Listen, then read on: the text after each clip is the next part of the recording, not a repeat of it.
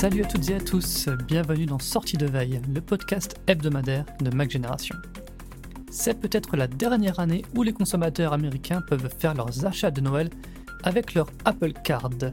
Le partenariat entre Apple et Goldman Sachs aurait en effet du plomb dans l'aile. La banque, qui a perdu des milliards de dollars avec cette carte de crédit, voudrait se désengager du produit, ce qu'Apple aurait fini par accepter. Est-ce que l'Apple Card est dans l'impasse? On va en discuter avec Christophe. Dans le reste de l'actualité, Apple verserait des royalties dérisoires à ARM. Les ministres français sont sommés d'utiliser une messagerie instantanée française. Et Robert De Niro accuse Apple de censure. Nous sommes le samedi 2 décembre, voici les infos de la semaine qu'il ne fallait pas manquer. Les cartes de crédit ont chauffé durant le Black Friday et pourtant, tout ne se passe pas comme prévu pour l'Apple Card. Salut Christophe, ça va? Bonjour Stéphane, bonjour à tous. Est-ce que tu as la chance d'avoir une carte bancaire en titane?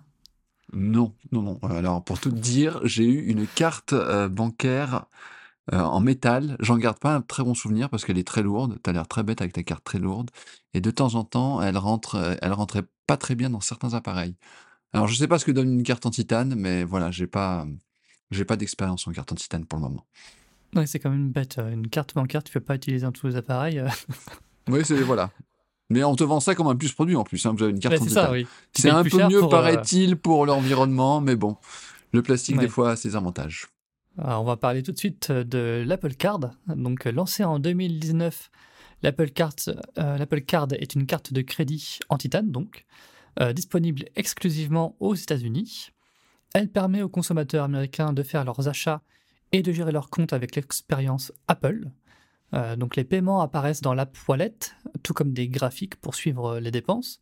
Il n'y a pas de frais, enfin du moment qu'on rembourse à temps. Hein. Euh, et au printemps, Apple a même intégré un compte épargne. Donc Apple n'est pas seul derrière ce produit. Il y a aussi Goldman Sachs qui s'occupe de toute la partie bancaire, donc un gros morceau. Et c'est là où ça coincerait. Donc euh, Goldman Sachs, qui voyait l'Apple Card comme un moyen de s'adresser aux particuliers, a en fait perdu des milliards de dollars avec cette carte, et les relations avec Apple seraient compliquées depuis le début. La banque d'affaires chercherait maintenant à se désengager du produit, et d'après le Wall Street Journal, euh, Apple a pris note de cette volonté et pourrait couper les ponts dans 12 à 15 mois. Est-ce que ça signifie que l'Apple Card va disparaître, Christophe? Ah, les négociations avec, Apple, c'est quand même quelque chose. Hein. Et à la fin, presque tout le monde se casse les dents. Bon, alors Goldman Sachs, hein, quand, on y pense, on peut se dire que ce n'est pas des enfants de cœur. On peut, on peut, également penser que quand ils ont vu l'Apple Card, ils ont dit tiens, il y, y, a un gros coup à jouer. Et voilà qu'ils cherchent par tous les moyens à se dégager de ce programme après avoir perdu des milliards de dollars. C'est fou quand même. Enfin bon, les témoignages montrant qu'il est difficile de travailler avec Apple sont nombreux. Hein. Google paie quand même une fortune pour être le moteur de recherche par défaut dans Safari. Alors certes, euh, ils gagnent de l'argent, hein, enfin ils, voilà, ils en perdent pas comme Goldman Sachs, mais ça reste un, deal qui est quand même hors norme euh, par rapport à ce qui se passe dans le reste de l'industrie. Euh, voilà, il y a, Intel quand, Intel travaillait avec Apple, c'était pas simple. Apple a également par le passé fait avaler les pires couleuvres à HP quand ils ont voulu avoir leur iPod à eux. Bref, travailler avec Apple, c'est pas une sinécure. Mais je crois pas du tout, euh, ceci dit, à la fin de l'Apple Card, avec, euh, on va dire, Apple Pay, la stratégie Apple Pay, mais il faut le prendre au sens large. Euh, Apple est quand même une véritable fintech. c'est, je pense qu'Apple gagne beaucoup d'argent et c'est des choses, contrairement à d'autres services, après ça rentre tout seul, on a envie de dire. Mmh et alors la question c'est est-ce qu'Apple va trouver un, un nouveau partenaire à martyriser. voilà. Ou si elle va faire comme Revolut et créer euh, sa propre infrastructure euh, bancaire petit à petit, à la fois pour maximiser ses marges et pour être plus agile, parce que ça reste quand même euh, le problème de l'Apple Card et d'autres services d'Apple, c'est qu'ils sont cantonnés aux États-Unis, des fois au Canada et à deux trois autres pays, mais ça va pas plus loin. Et je pense que l'idée d'Apple, malgré tout, c'est de penser au niveau mondial. Et donc, euh, ça peut être l'occasion pour elle de, revoir sa stratégie de, fond en comble. Oui, et puis il y a eu Mark qui disait que Apple était en train de bâtir un, écosystème financier, si on peut appeler ça comme ça, pour euh, Apple Pay Later, pour des, autres produits euh, en lien avec le monde bancaire. Donc c'est clairement un, un, domaine dans lequel ils vont continuer d'investir. Oui, puis, heu, Apple, est habitué aux usines à gaz et le monde bancaire en est une, donc c'est un 1er bon point. Le 2e, c'est qu'Apple a a des liquidités, a les liquidités justement pour, mettre en place un tel service bancaire. Donc voilà, tout, tout laisse à penser qu'elle va finir, par y par y aller seule. Après, c'est l'avenir nous le dira, peut-être que ça ça passera aussi par le rachat d'une structure, heu, qui a déjà une certaine, heu, expérience dans le domaine. J'en sais rien, mais bon, en plus, ils ont a priori 12 ou 15 mois, donc heu, je m'inquiète pas à court terme, en tout cas pour l'Apple Card. Et c'est vrai qu'en plus, par rapport à ce que tu disais, Mark, Gurman avait par exemple, révélé qu'Apple, réf avait réfléchi à à lancer un un service de de bourse in Mmh intégré, déjà ses briques existantes. Donc heu, voilà, à mon avis, ils sont plus dans l'idée d'une expansion que que de se retirer. Effectivement, ouais. On va aborder un autre sujet dont tu as un peu parlé, heu, celle des, heu, partenariats un peu compliqués avec, avec Apple. Là, ça concerne, ARM, donc les les royalties versées par Apple à ARM ne s'élèveraient à pas grand chose, en fait. Heu, donc pour remettre les choses dans le contexte, Apple paye une licence à ARM pour pouvoir utiliser, heu, les plans de ses processeurs. C'est donc un élément extrêmement important puisque sans plan, on n'aurait pas de puce, heu, A17 ou M3 par exemple. Donc Apple paierait 30 centimes par puce. Au total, Apple pèserait pour moins de 5% du chiffre d'affaires, annuel d'ARM au travers de cet accord. C'est moitié moins environ que les 2 heu, grands clients que sont Qualcomm et MediaTek. Alors ARM, heu, vu cette situation, aurait tenté, heu, régulièrement de renégocier les termes du contrat, mais sans y parvenir. Quand on voit qu'Apple, heu, s'est aussi accaparé toute la production en 3 nanomètres de TSMC, est-ce qu'il faut comprendre en fait qu'Apple a toute l'industrie? Je sais pas, mais quand on disait qu'Apple était dur en affaires, voici un exemple de plus. Parce que se dire que, Qualcomm et hem, MediaTek pèsent 2 fois plus lourd, heu, qu'Apple, c'est c'est quand même, quand assez dingue. Alors Apple, heu, malgré tout, n'a jamais hésité à sortir le porte-monnaie quand il s'agissait de s'assurer un avantage qui peut être important vis-à-vis de la concurrence. Alors l'exemple le plus su le plus célèbre, concerne Mmh l'iPod. À l'époque, quand Apple avait sorti l'iPod Nano, elle avait acheté juste avant l'essentiel de la production de mémoire flash, s'assurant une tranquillité, sur le marché des baladeurs MP3 pendant 12 à 18 mois. Donc là, elle nous a fait elle a fait à peu près le même coup avec TSMC, la gravure en 3 nanomètres. Mais malgré tout, quelque part, heu, Apple n'a pas bien le choix parce que vu sa taille, elle a souvent des volumes qui sont extrêmement significatifs par rapport à la concurrence. Alors si elle veut éviter des problèmes insurmontables de stock, elle doit mettre, heu, en place des partenariats forts et y mettre les moyens s'il le faut. Toujours pour revenir à l'iPod, l'iPod mini, heu, Apple, je crois que c'était peut-être le pire produit de son histoire. Il y avait des des des des délais, heu, d d'attente pour, heu, la commande d'un iPod mini au début qui qui étaient au moins de 3 à 4 mois, parce qu'il y avait tout simplement pas assez de disque dur pour, pour Mmh. l'iPod mini.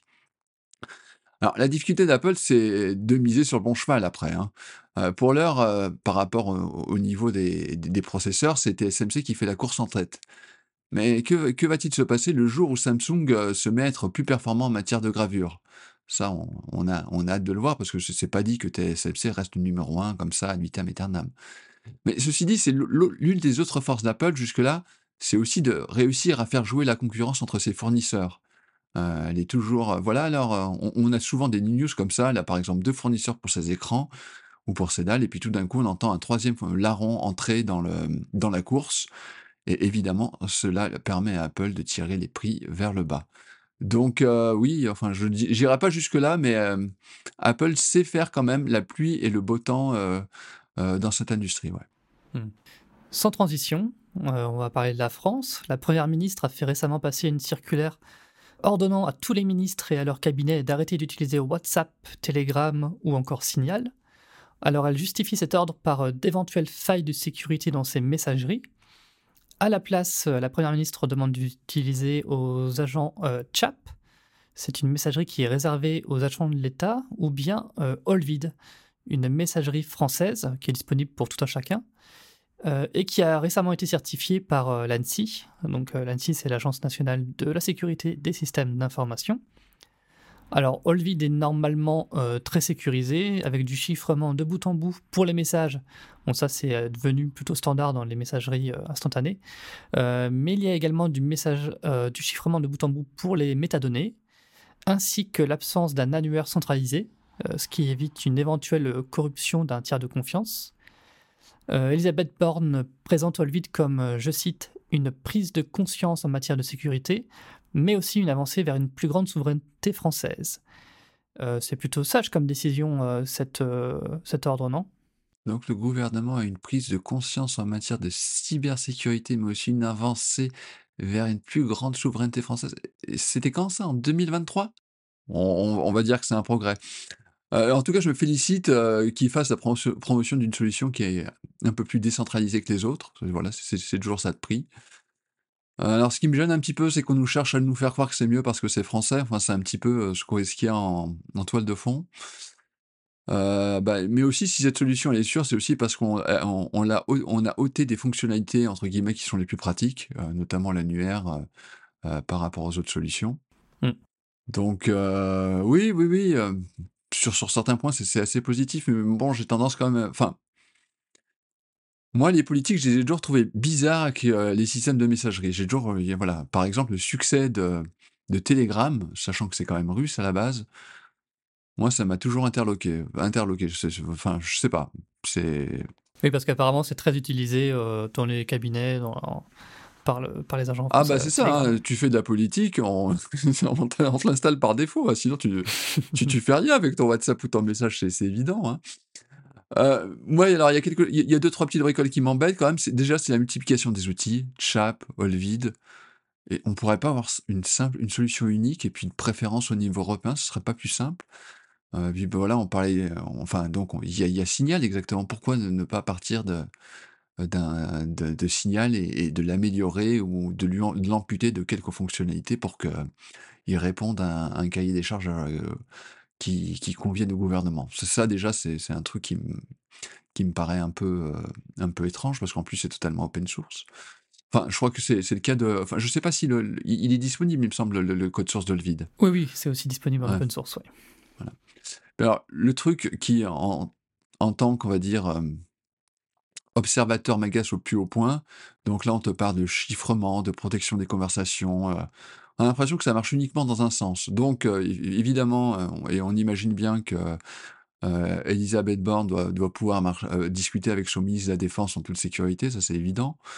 Mais en, même temps, le même gouvernement, et alors je ne parle pas uniquement du gouvernement français, hein, on compte quand même pas les tentatives de projets de loi visant à réduire la sécurité des différents systèmes de messagerie mmh. instantanée.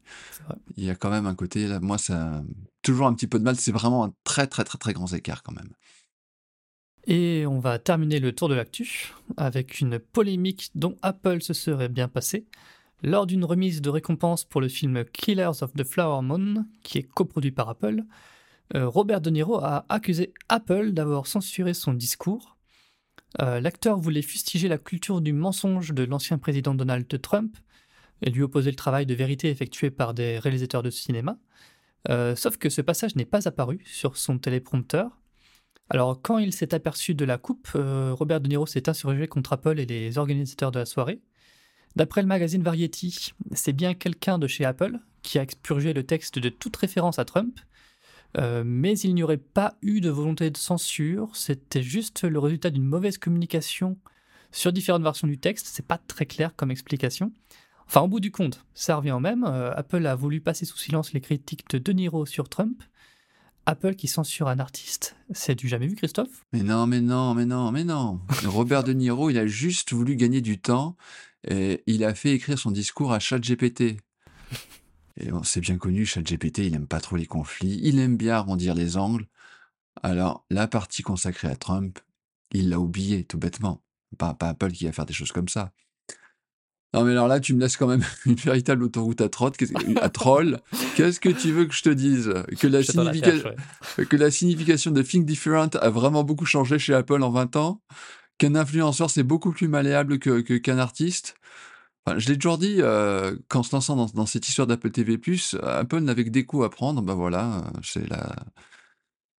Enfin, voilà, c'est la 155e confirmation de, depuis le lancement de ce service. Alors, ce qui est très marrant, euh, c'est que s'il y a peut-être une personne aux États-Unis, enfin, c'est peut-être pas la seule, mais qui doit en faire des cauchemars toutes les nuits de la possibilité euh, d'une réélection de Donald Trump, c'est quand même Tim Cook. Oui, c'est possible. c'est bizarre. Je, je, ce, qui est, ce, qui est, assez fou, c'est que je, je, pense que Tim Cook pourrait euh, sans doute co-signer les yeux fermés ce que euh, de, Niro euh, a dit. Oui. Mais voilà, mais le, sens de la réelle politique euh, chez Tim Cook prend très très très vite le, dessus pour, pour le meilleur ou pour le pire. Eh bien, merci Christophe pour ce tour de l'actu. Bon week-end, à la prochaine. Bon week-end à tous. Et on se retrouve la semaine prochaine pour un prochain numéro de Sortie de veille. Bon week-end.